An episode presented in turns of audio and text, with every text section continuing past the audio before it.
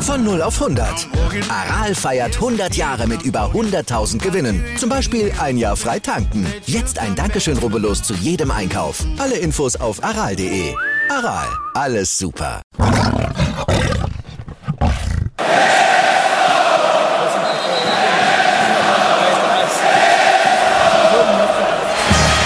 Radis Erben, der Löwen-Podcast. Bin ich, Radi bin ich König, alles andere stört mich wenig, was die anderen Leute sagen, ist mir gleich, gleich, gleich. Bin ich Radi, ja, ja, ja, bin ich König, ja, ja, ja, und das Spielfeld ist mein Königreich.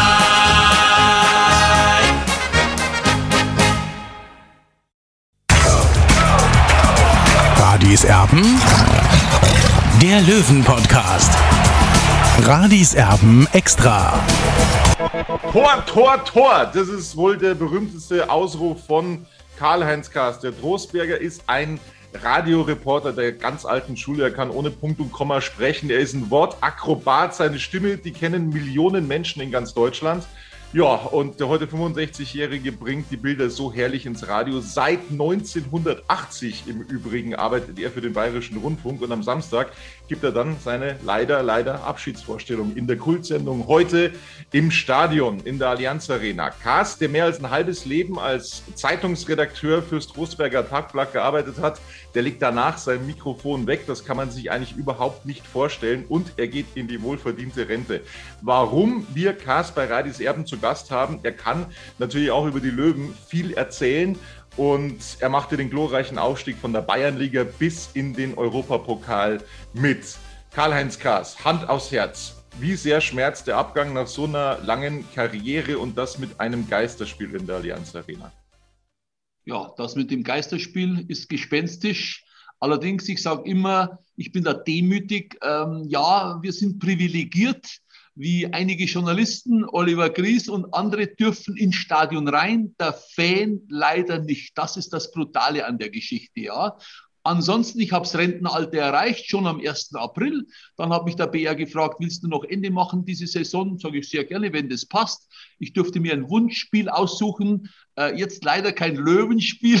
Ich habe mir Bayern gegen Augsburg ausgesucht, weil große Verabschiedungstour mit Flick, mit den ganzen Spielern, brauche ich jetzt nicht aufzählen. Die Roten sind hier kein Thema. Wir sind ja bei den Blauen hier. Äh, Freue mich aber auf Samstag, mein letztes Spiel. Und dann habe ich noch genügend zu tun, Tobias. Ich habe ja einen eigenen Podcast, der wöchentlich kommt. Ich habe, ähm, ich betreue Vereine hier. Ich bin nach wie vor Stimme der Chiemgau Arena in Ruhpolding beim Biathlon Weltcup. Also ich habe noch längst noch nicht fertig und ich habe einen sportbegeisterten Enkel, der Eishockey, Fußball, Tennis, Golf spielt und mit dem bin ich eine Woche nach dem Ende, nach Samstag, schon wieder in Tschechien, Eishockey-Trainingslager in Prag, betreut der Opi, den Enkel, freue ich mich drauf. Habe ich genug zu tun. Also jetzt erzähl mal, wie wird man eigentlich Radioreporter? Klär uns da mal auf. Oder wie war es bei dir?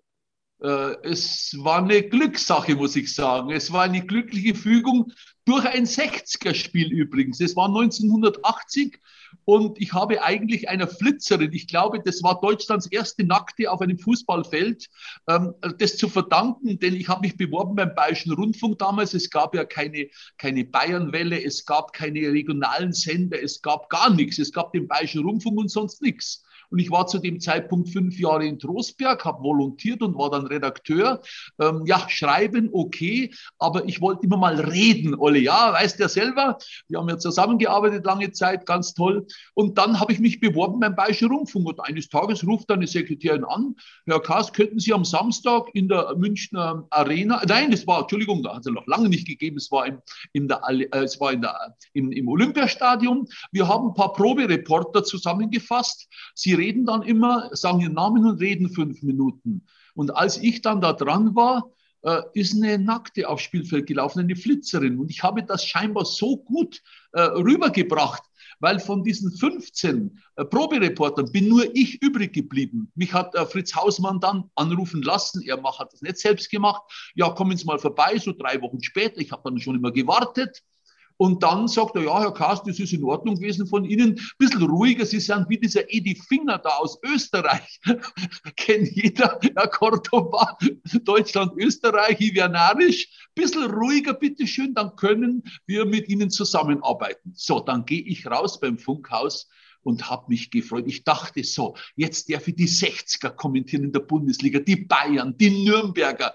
Ja, denkst du, ich musste zehn Jahre warten. Ich habe dann 45 verschiedene Sportarten gemacht. Im Radio so spannende Sachen wie, wie Schach, wie Segeln, wie Heißluftballon fahren, wie Fingerhackeln. Also das war der Wahnsinn eigentlich, aber hat auch Spaß gemacht. Ergänzend zu meiner Arbeit in der Zeitung habe ich dann halt für Sport regional, hat kein Mensch gekannt, immer auf Bayern 2 gekommen am Sonntag zwischen 17.30 und 18 Uhr, habe dann halt da viele, viele kleine Geschichten gemacht und bin dann erst etwa nach zehn Jahren, nachdem Gerd Rubenbauer vom Hörfunk zum Fernsehen gegangen ist, Günter Isenbiegel war dann auch äh, weg vom Eishockey über die Eishockeyschiene dann zum Fußball gekommen. Rolf Rainer Gex war noch da, ein Edgar Endres, ein Hans-Peter Pull und nicht zu vergessen ein Günter Koch in Nürnberg. Da bist du dann mit denen auf eine Schiene gekommen und ab 95 wurde die Sendung reformiert das war dann ein neues heute im Stadion mit einem Anchorman. Das war der Christoph Däumling. Ein 60er-Fan, ein Ausgemachter übrigens, der, der mich total mag. Und der hat mich dann, ja, der hat gesagt, den Kasi brauchen wir. Und da war ich dann von zehn Wochenenden an acht Wochenenden eingesetzt. Auch auswärts sind wir geschickt worden. Habe dann sehr oft damals die 60er machen dürfen. War, war, war super.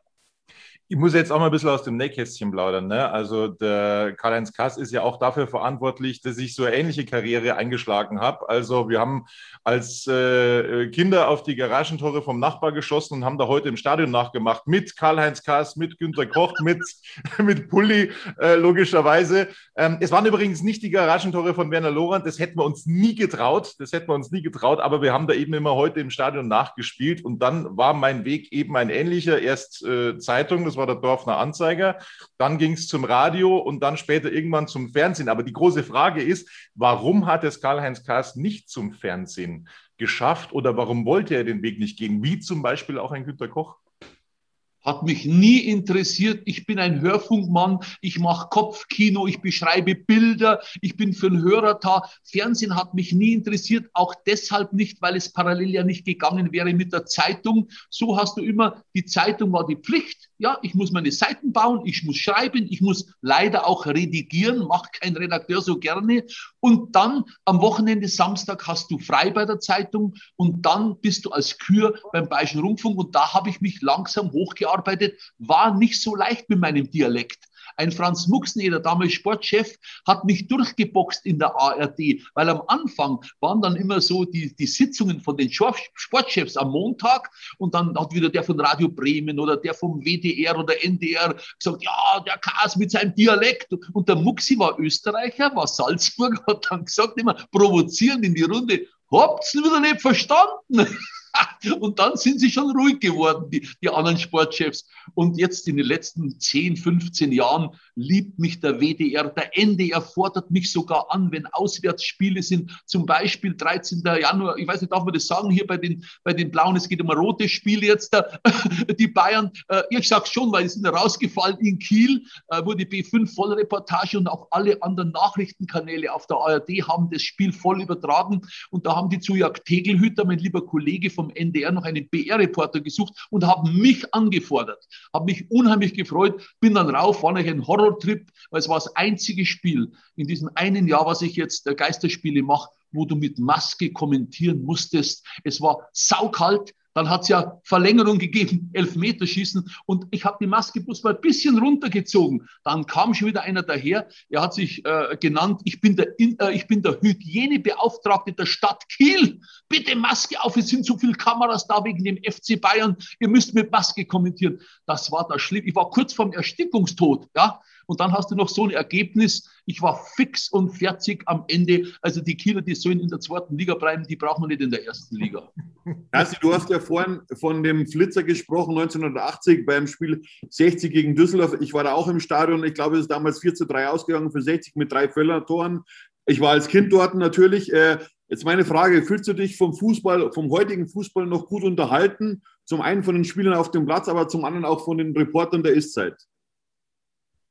Äh, was mich brutal stört am heutigen Fußball, und da bin ich froh, dass ich jetzt fertig habe beim Fußball, ist dieser VAR. Diesen Video Assistant Referee braucht kein Mensch. Für dich als Hörfunkreporter das Schlimmste. Es fällt eine Entscheidung unten, elf Meter oder nicht, dann stöpselt der hier rum an seinem Ohr. So, dann geht er vielleicht noch in die Review Area, dann ziehen wir noch irgendeine kalibrierte Linie. Du bist drauf, hast zwei Minuten Redezeit, weißt nicht, was los ist, musst zurückgeben. Das ist ich dachte, der Fußball wird gerechter mit, mit, mit diesem Videoassistenten in irgendeinem Keller in Köln. Nein, er wird langweiliger. Und über eine Saison würden sich ja die Fehlentscheidungen immer wieder ausgleichen. Das finde ich das Brutalste, gerade für einen Hörfunkreporter auch. Ähm, da bin ich froh, dass ich das nicht mehr mitmachen muss. Wenn jetzt wieder Zuschauer im Stadion sind, wird es halt brutal. Jetzt ist es ja noch einigermaßen gegangen, weil ja keine Zuschauer da waren, ja. Aber das ist der Wahnsinn eigentlich. Das, das braucht wirklich kein Mensch, Olli. Hm. Also ich muss sagen, im Fernsehen habe ich mich mittlerweile daran gewöhnt, ne, ähm, äh, zu kommentieren mit VAR. Das ist im Radio logischerweise immer ein bisschen was anderes, wenn man nur äh, gewissen Zeitfenster hat, äh, um dann eben wieder zurückzugeben zu, ins, ins Funkhaus. Das kann ich mir gut vorstellen. Äh, die Kommunikation im Fußball, die hat sich natürlich auch verändert. Früher, da konnte man als Reporter ganz nah an den Spielern dran sein. Ich habe das auch noch so, so im Ansatz erlebt. Heute, da wird alles von den Pressesprechern gelenkt. Die Distanz ist das Zauberwort. Warum ist es zu dieser Entfremdung gekommen? Äh, kannst du das nachvollziehen? Überhaupt nicht. Es ist alles reglementiert mittlerweile. Du darfst ja nicht mal einen Bayern-Spieler ansprechen. Nach dem Spiel, der wird dir hingeschoben. Also jetzt vor Corona. Jetzt geht's ja sowieso nicht, weil mit der Angel musst du weit weg und so weiter. Ich spreche jetzt vor Corona-Zeiten.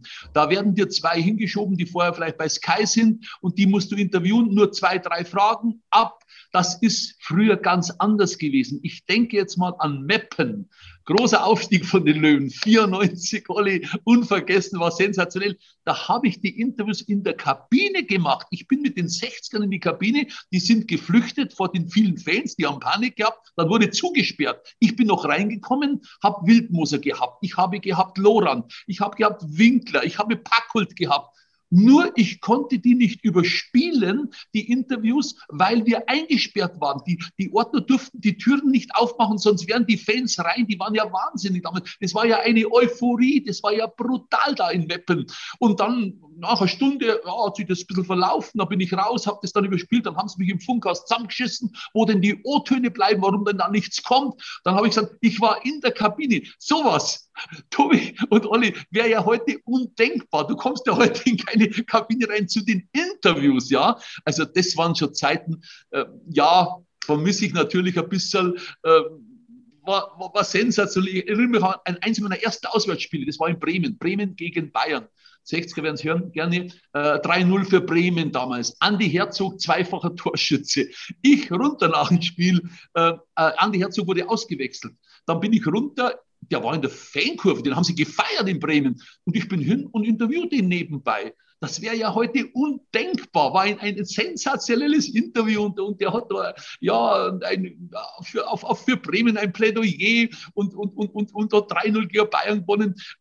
Sowas ist heute undenkbar, geht halt einfach nicht mehr. Vielleicht aber auch durch diesen hohen Medienaufwand. Ja, damals war wahrscheinlich eine Fernsehstation oder zwei da und äh, ich weiß gar nicht, ob es Kai damals schon gegeben hat. 95 war der Premiere schon da, ich weiß gar nicht. Auf alle Fälle, der Hörfunk war da wer und ich komme mit dem BR-Mikro daher und der Herzog Andi hat grödet, grödet, grödet. Sein österreichischen Dialekt war ein legendäres Interview von mir.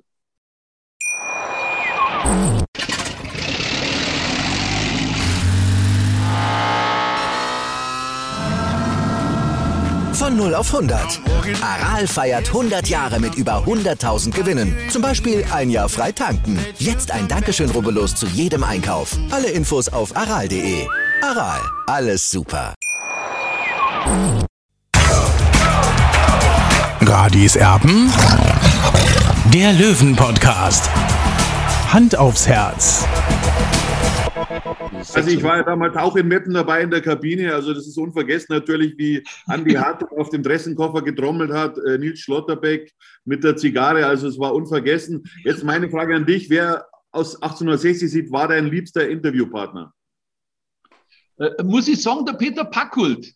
Weil der so gut drauf war. Ich oberbayerisch und er österreichisch. Wir haben uns einfach äh, super ergänzt irgendwie. Aber ich habe sie alle gerne gehabt. Auch äh, Karl-Heinz Wildmoser werde ich nie vergessen. Olli, du weißt, darf man das sagen? Der Mann muss weg. Darf man das sagen? Okay. Es war in, ich glaube in Hamburg, war mir aber nicht ganz sicher. Und ich bin in der Mixzone zu äh, Karl-Heinz Wildmoser und dann und war der Oliver neben mir gestanden und dann sage ich, Herr Wildmoser, könnten wir drei, vier Minuten machen zum Spiel? Und dann hat er gesagt, ja, gerne, äh, Herr Kass, aber der Mann muss weg, hat dann Oliver Gries gemeint. Warum? Weil der Olli so in zwei, drei Wochen vorher in der Abendzeitung ein bisschen kritisch über die 60er geschrieben hat. Ich glaube, übers Gelände ist es gegangen. Und dann habe ich dann, dann ist der Olli halt gegangen, dem habe ich dann alles vorgespielt, der hat die gleichen O-Töne gehabt, Olli weißt ja. Und ich sage zu Wildmoser, was, was haben Sie mit dem Herrn Gries? Das ist doch ein integrer Journalist. Nein, Herr Kaas, der kostet uns so viel Geld, kostet uns der, der ein Vermögen haben wir da drauf,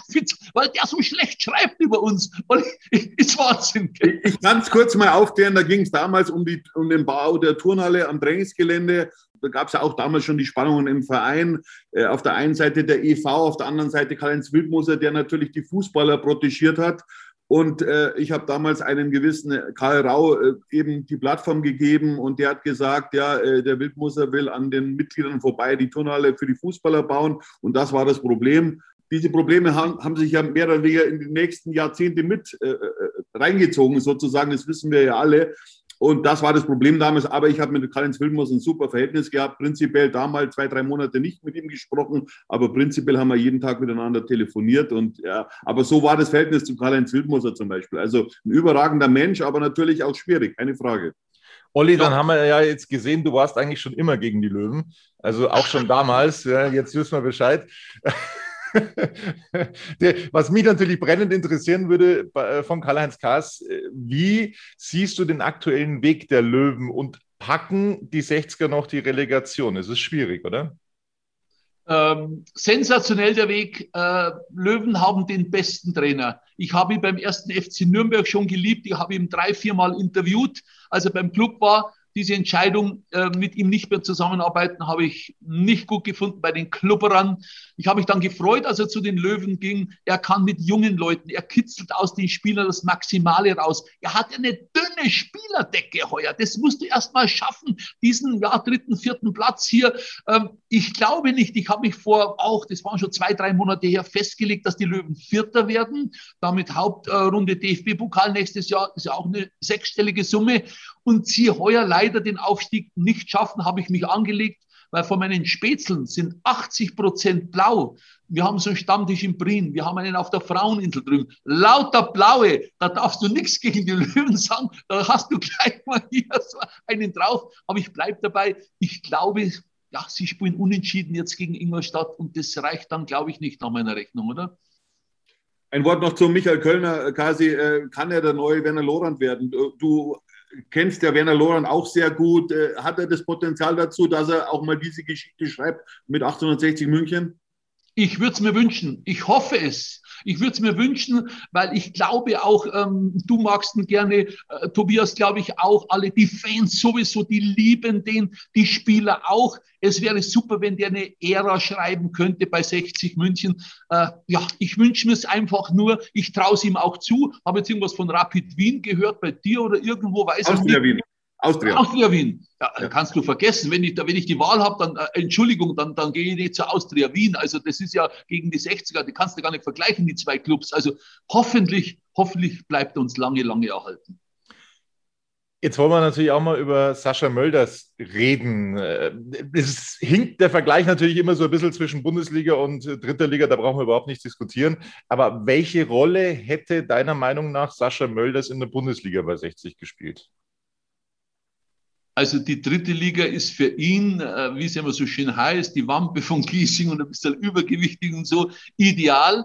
Es ist eine Traumsaison. Ich hätte es niemals erwartet, muss ich ganz ehrlich was sagen. Also äh, zehn Tore ja, aber nicht über 20. Das ist sensationell vom Sascha. Auch wie er sich gibt in der Mannschaft, ist eine Führungspersönlichkeit. Er ist anerkannt in der Mannschaft. Das ist ganz, ganz wichtig. Seine Aussagen jetzt gerade nach dem Spiel gegen die Bayern ist ja der Wahnsinn eigentlich, ja. Aber da sieht man, er ist ein echter Blauer geworden. Ähm, in Augsburg reden es nicht so gut über ihn. Ich habe mich letztes Mal ein bisschen erkundigt, weiß ich auch nicht warum. Äh, vielleicht weil er weggegangen ist, weiß ich nicht. Aber für die Löwen ist er ein Glücksfall. Äh, dritte Liga, ja, ich weiß nicht, wenn die Löwen aufsteigen sollten, ob er zweite Liga noch rocken kann. Weiß ich jetzt nicht. Äh, Kasi, äh, Werner Loran wohnt da ganz in deiner Nähe, äh, da am Waginger See. Wie geht es ihm heute? Weißt du da ein bisschen was? Ist er die Attraktion auch am Waginger See? Also Werner Loran heißt immer, er wohnt am, am, Campingplatz in Waging, ist falsch. Der wohnt nicht im Campingplatz, da meint jeder, ja, hat einen Wohnwagen oder in so einem Bungalow. Der wohnt in dem Haupthaus, ja, im ersten Stock. Ich war schon oben, das ist dieses, dieses äh, Gebäude, wo man sich anmelden kann. Unten äh, hat einen guten Spätzl da unten, äh, mit dem er zusammenarbeitet und äh, bei dem er auch wohnt, recht günstig mit seiner Familie. Äh, die zwei Söhne von seiner Lebensgefährtin halten ihn fit, sagt er mir immer. Und er hat also da 130 Quadratmeter, um Gottes Willen, hat es mal geheißen, im Wohnwagen ist der. Nee, nix ist der im Wohnwagen. Der hat eine wunderschöne Wohnung war es erstmal, also erstmal ich wieder vor, vor der Corona-Zeit mit ihm, haben abgeholt, dann sind wir zum Motzenwirt gefahren. Motzenwirt war der legendäre Koch, also wie Schubeck bei den Bayern ist Motzenwirt bei den 60ern gewesen. Wir haben einige Auswärtsfahrten gemacht. Es war ja eine herzliche Verbindung damals. Bis heute besteht diese. Und äh, dann habe ich ihn abgeholt und dann sind wir halt zum Motzenwirt gefahren äh, nach Schneitzelreuth. Hilde äh, Leitner, äh, die Motzin hat leider äh, ein Schlagerl, aber der geht's gut, die kriegt alles mit, die weiß alles. Und die sind ja so blau, wie es blauer gar nicht geht da drinnen, ja. Und, äh, und die schimpft mir dann aber, sagt sie mir, du, du, du Rotzipferl, sagt sie mir zu mir, du Rotzipferl, ja, ja, hast du wieder eingebläht, wie die Bayern ein Tor geschossen haben. Ja, weil ich halt erste Liga kommentiere. Also Werner Lorand geht's gut. Wir werden demnächst auch wieder, wenn es jetzt dann erlaubt ist, zum Motzen wird fahren, hole ich ihn ab, ist immer lustig. Du kommst ja auch mal in den Waginger See, Olli, da trinken wir ja heute miteinander. Er ist sehr, ja, sehr ja, empfänglich für alle, sitzt manchmal da und dann kommen ein paar her zum Quatschen. Er ist schon noch eine Nummer, muss ich sagen. Äh, Werner Lorand, ja, ist für mich Kulttrainer, brauchen wir gar nicht reden. Karl-Heinz, du bist mitschuldig daran, dass der Kollege Oliver Griss seit Jahrzehnten die Löwen belästigt. Betonung liegt auf belästigt. Ähm, du hast ihn als 16-Jährigen zum Drosberger Tagblatt geholt. Er war Co-Trainer bei dir in der F-Jugend in Drosberg, hat dann eben auch für die erste Mannschaft gespielt. Ähm, wie war das damals? Das war sensationell. Der Olli, muss ich sagen, war sehr lernfähig, hat dann seinen eigenen Willen gehabt. Dann hat es dann schon oft mal Stress gegeben in der Redaktion, weil die Technik wieder ein Foto falsch beschnitten hat, Olli, oder ein Foto nicht geliefert hat. Dann hat der Olli da Kerzen gerade raus. Aber lustig war beim Fußball, ich weiß nicht, ja, glaube ich, war dabei, wir haben zwei drei ganz prominente gehabt beim Fußball in Trostberg. Einer war Matthias Zimmermann, war später dann Kapitän bei der Spielvereinigung Unterhaching, zwei Jahre erste Liga, habe ich sehr gerne kommentiert und der hat bei uns in der, ich habe ja zehn Jahre Nachwuchs gemacht.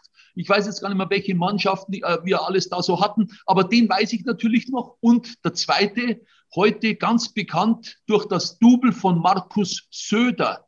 Ja, er heißt Stefan Zinner, ist ein genialer Schauspieler, bei Eberhofer Krimis und überall kommt er vor in den großen, in den großen äh, Filmen. Und er ist das Double seit vielen Jahren äh, am Nockerberg von Markus Söder. Stefan Zinner. Und ich weiß immer gut, äh, der war, äh, den habe ich ins Tor reingestellt, weil er so ein bisschen, er war schon ein bisschen fester immer und war nicht der Schnellste. Und dann kommt immer der Vater hergeschossen zu mir, der Jim, der ist ja ein guter Tischtennisspieler. Und er hat gesagt, Tassi oder Karl-Heinz, du, mein Stefan, der muss draußen spielen. Dann habe ich ihm gesagt, na Jim, draußen kommt er nicht dran, da habe ich schnellere, dein Bur ist nicht der schnellste. Vielleicht hat er das von dir, ich stelle ihn ins Tor, da darf er wenigstens in der Mannschaft spielen. Gibt heute noch ein Foto, ich habe es jetzt zum, zum Ringelstädter geschickt, da bin ich nächste Woche, weil Stefan Zinner ist da auch eine große Nummer und da kommt natürlich die Nummer natürlich mit Stefan Zinner auch, hat Karriere gemacht, super muss man sagen. Und dann haben wir noch einen dritten gehabt, das war der Markus Zahn, der war dann ähm, deutscher A-Jugendmeister, ich glaube mit den Löwen. Kapitän war das. Olli, Olli helf du mal. Kapitän mit der U19 war er, glaube ich. Er, er war im Finale gegen Dortmund, glaube ich. So, er war Kapitän. Und so, Peter Kötzlin natürlich noch, ja. Und Peter Kötz, den habe ich aber nie trainiert, weil den hat sein Vater immer trainiert. Aber auch aus Trostberg raus, Olli, du weißt es, Peter Kötzle, Kultspieler in der Schweiz und dann in Bochum und in Duisburg. Also wir hatten da schon in Trostberg super Talente, Olli, sag du? Ja, und Manfred Burkertswieser natürlich auch noch, der auch bei 60 dann im Kader war, 94, 95. Aber Kasi, mich durftest du natürlich nicht trainieren. Ich war zu schlecht oder zu gut, ich weiß es nicht. Nein, da haben sie immer gesagt, Olli, du bist untrainierbar. Oliver Grills, muss ich auch mal an dieser Stelle sagen, war der erste Spieler weltweit oder also in, in Oberbayern und in Bayern sicher, der mit roten oder weißen Fußballschuhen, die hat es damals gar nicht gegeben. Ich weiß nicht, hast du das angemalt, Olli? Und hat dann in Traunstein gegen Traunstein das entscheidende Tor geschossen. War große Schlagzeile im Trostberger Tagblatt. Was waren es für Schuhe, Olli? Weiße Fußballschuhe, aber das Spiel war in äh, Freilassing, das war das 1-0 Siegtor, Freistoß, 25 Meter mit Ansage, aber ja, es war, ich glaube, fünfte Liga war das damals, war ganz in Ordnung. Aber du warst eigentlich auch schuld, dass ich zum Beispiel, ich habe es mir aufgeschrieben, äh, wir hatten ein Spiel, das war im Jahr 1995 bei 60 München Amateure im Grünwalder Stadion. Du hast gesagt, nein, da darf ich nicht hoch, ich muss am Sonntag arbeiten. Also du bist schuld, dass ich nicht im Grünwalder Stadion spielen durfte gegen 60 in dieser Landesliga-Saison vom SV Verlassing. War, war ich da so streng damals? Absolut. Ich habe dich praktisch nicht, sonst wärst du ja Fußballprofi geworden und nicht irgendein Journalist wahrscheinlich, Olli, oder? Also du weißt doch, also es hat ja sehr viel Spaß gemacht in Trostberg da in der Jugend. Wir haben ja brutale Erfolge gefeiert. Wir haben ja in der höchsten Jugendliga gespielt, vier Jahre lang. Also es war eine super Zeit und, äh, und ich war immer verletzt, auch also nicht immer verletzt, aber ich war oft verletzt. Und ja, mein Weg war ins Scrofilou nach Pieding, das weißt du. Und dann eben, mein großer Traum war immer Löwenreporter zu werden. Und das habe ich ja dann 99 dann vollbracht. Ja, mein Weg war im Palmengarten. Nach Chieming, Palmengarten und unten war so eine tolle Disco. Ja, deswegen bin ich auch kein Profi geworden. mein Weg ist dann der journalistische geworden auch. Aber jetzt muss ich natürlich schon nochmal nachfragen, äh, Karl-Heinz. Äh, ich kann ja da, wie gesagt, auch aus eigener Erfahrung reden. Ne? Also es, es, bedeutet mir wahnsinnig viel. Ich habe den schönsten Job der Welt als, als Fußballreporter, sowohl Radio als auch Fernsehen. Es macht einfach unfassbar viel Spaß. Wie sehr wird das jetzt am Wochenende schmerzen? Oder wie sehr kannst du dir das schon vorstellen, dass das das letzte Spiel ist? Das ist safe und ich, mich freut dass mich der BR nochmal dieses letzte machen lässt da bei, bei Augsburg äh, gegen Bayern in der Münchner Arena. Sag bei allen Servus. Ich habe auch dann zwei Minuten 30 Zeit, kurz vor 18 Uhr. Äh, die letzten Worte gehören mir, heißt dann. Äh, Uwe Ertelt wird moderieren, äh, ganz ein lieber Kollege. Ich werde mich dann bei allen bedanken, beim Wellenchef von Bayern 1. Ich bedanke mich natürlich bei den Moderatoren, bei den Reporterkollegen, natürlich bei den aktuellen, bei den früheren, bei der Technik, ganz, ganz wichtig. Wenn der seine Schieber zumacht, bist du nicht zu hören. Also die Technik ist ja auch ganz, ganz wichtig. Bedanke mich aber auch bei meiner Verlegerin von der Passau Neuen Presse, Frau Simone Tucci-Diekmann, die mir das ermöglicht hat. Ich, mein Job war ja bei der Zeit Zeitung, ja, ist klar, Radio machst du nebenbei. Und das am Ende steht, ja, ich gehe mit ein bisschen Wehmut, aber ich bleibe dem BR erhalten als Hörer. Ich werde heute im Stadion nicht weiter hören, da hänge ich zu viel dran, ist ganz klar. Und ich habe es ja schon gesagt, ich habe genug zu tun mit anderen Aufgaben. Also ich gehe nicht von 100 auf 0, äh, sterben die Gehirnzellen weg, dann ist ja Alzheimer-Gefahr. Nein, äh, ich bleibe im Geschäft und habe noch lange nicht fertig. Hat es da von, von Günter Koch vielleicht auch so ein paar Tipps gegeben? Gab es dann Kontakt jetzt zum Schluss? Nee, Günter Koch habe ich schon fünf, sechs Jahre keinen Kontakt mehr gehabt. Äh, weiß ich auch nicht. Ich habe einmal bei einem Clubspiel getroffen, ist aber auch schon ein paar Jahre zurück. Er ist ja da im Aufsichtsrat oder war im Aufsichtsrat, ich weiß es gar nicht mehr. Mit äh, Wolfgang Reichmann, auch ein Reporterkollege, ein ganz lieber aus Bamberg, habe ich ständig Kontakt. Wir telefonieren wöchentlich mindestens einmal, weil wir ähnlich gelagert sind. Der Wolfi Reichmann war Lehrer, hat immer siebte, achte, neunte gehabt, ganz schwierig natürlich und hat es beim B auch nebenbei gemacht. Und bei mir war es ja genauso. Ich war bei der Zeitung und habe mein, äh, mein, mein Reporterleben äh, auch nebenher gemacht. Ja, Mensch, Karl-Heinz Kaas, wir ja, sind da auch ein bisschen wehmütig, um ehrlich zu sein, weil äh, du warst ein großes Vorbild von mir in der Jugend schon, äh, um ehrlich zu sein. Also das wird ja gewöhnungsbedürftig dann ab der neuen Saison, bin ich ganz ehrlich mit heute im Stadion, auch in der ARD-Schlusskonferenz. Das war's. Vielen, vielen Dank, dass du Zeit hattest für Radis Erben. Du hast gesagt, ein Unentschieden reicht für die Löwen am Wochenende nicht. Das ist richtig. Wir hoffen, dass es einen Sieg gibt für den TSV, der dann hoffentlich in die Relegation kommt. Ja, und wir wünschen dir ein tolles letztes Spiel am Mikro des Bayerischen Rundfunks. Dankeschön, Karl-Heinz Kaas. Danke, Tobi. Danke, Olli. Alles Gute und die Löwen müssen rauf. Kasi, vielen Dank.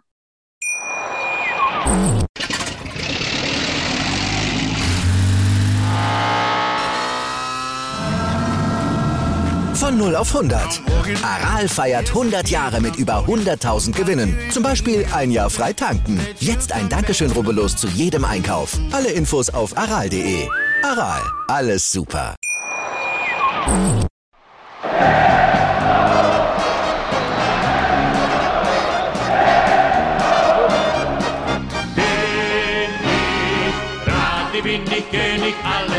Andere stört mich wenig, was die anderen Leute sagen, ist mir gleich, gleich, gleich. Bin ich Rade, ja, ja, ja, bin ich König, ja, ja, ja, und das Spielfeld ist mein Königreich.